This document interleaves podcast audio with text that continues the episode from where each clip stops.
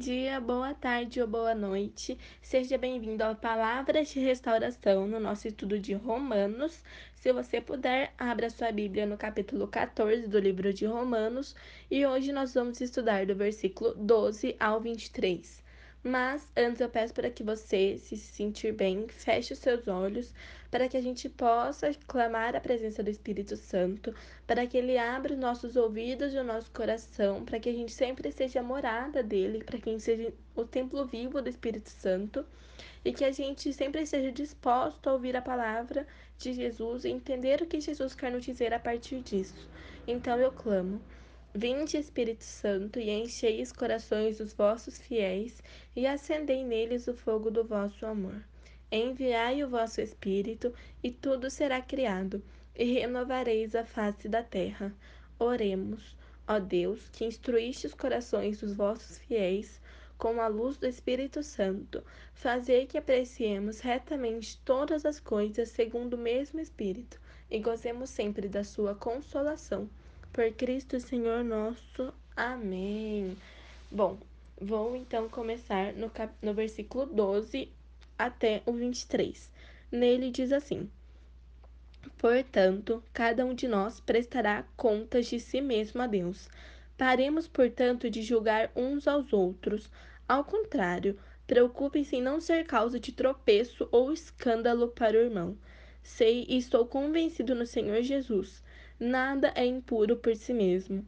Mas se alguém acha que alguma coisa é impura, essa coisa se torna impura para ele. Se por questão de alimento você deixa seu irmão triste, você não está agindo com amor. Portanto, o alimento que você come não seja causa de perdição para aquele por quem Cristo morreu. Não tem motivo para os outros falarem mal daquilo que é bom para você. O reino de Deus é questão de não é questão de comida ou bebida, é justiça, paz e alegria no Espírito Santo. Quem serve a Cristo nessas coisas agrada a Deus e é estimado pelos homens.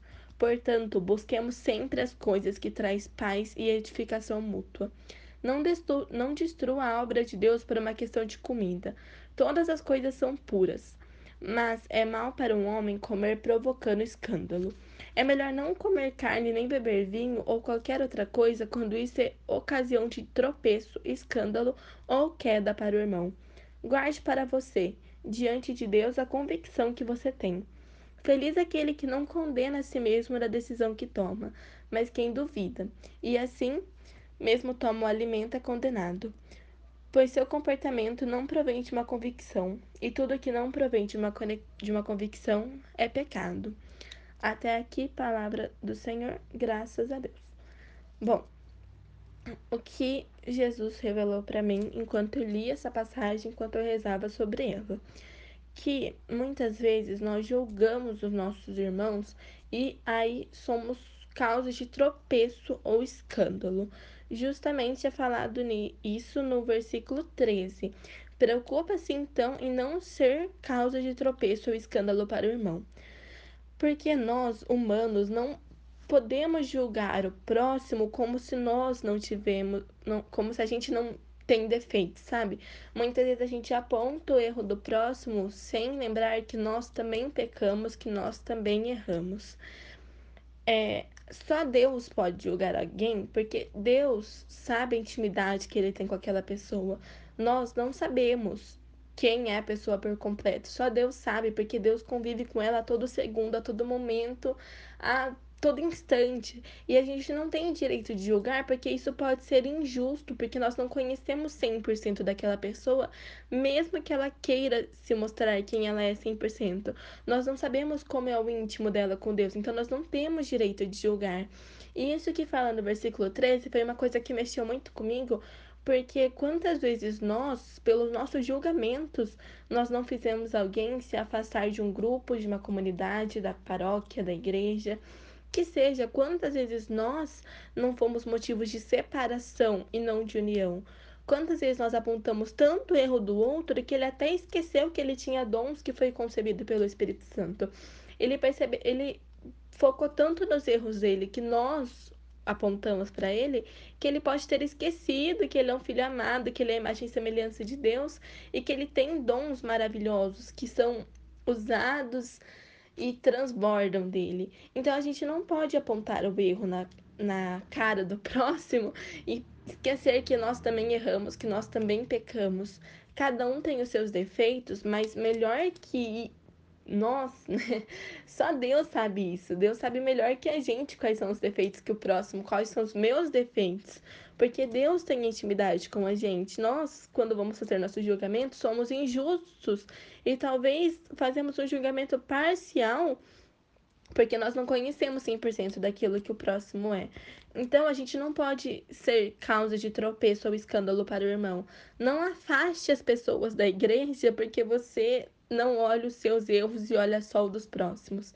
Eu fiquei pensando muito nisso e eu convido vocês a pensarem também: será que você, será que eu já fui causa de alguém não se sentir bem diante da paróquia, diante da igreja e sair? Sair, se afastar da igreja, se afastar da comunidade, se afastar do grupo de jovens, porque não se sentiu bem diante de tanto julgamento? É uma coisa que a gente tem que pensar e pensar muito bem. E se isso aconteceu mais de uma vez, ou até mesmo uma vez, temos que repensar as nossas atitudes e passar a agir com amor, passar a agir com amor, sabedoria e sempre voltando as nossas ações para as ações de Deus porque nós somos imagem e semelhança dele, temos sempre que procurar fazer o que ele faria em determinada situação, ser o que ele seria em determinada situação, falar o que ele falaria em determinada situação. Mais que isso, essa passagem também me fez pensar em como vivemos a nossa fé, porque aqui no versículo 17 fala: O reino de Deus não é questão de comida ou bebida, é justiça, paz e alegria no Espírito Santo. Essa questão de comida ou bebida foi falada nos versículos anteriores, aqui no capítulo 14 mesmo.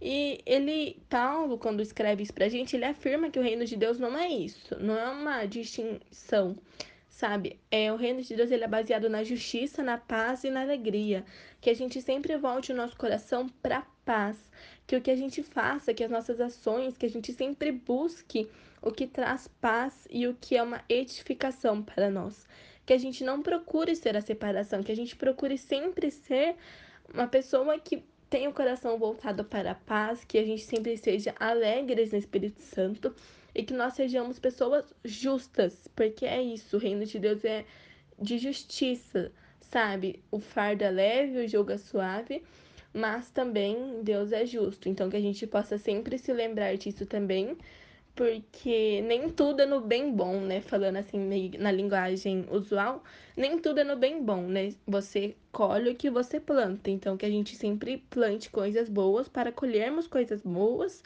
e que a gente sempre faça isso com muito amor e com muita paz.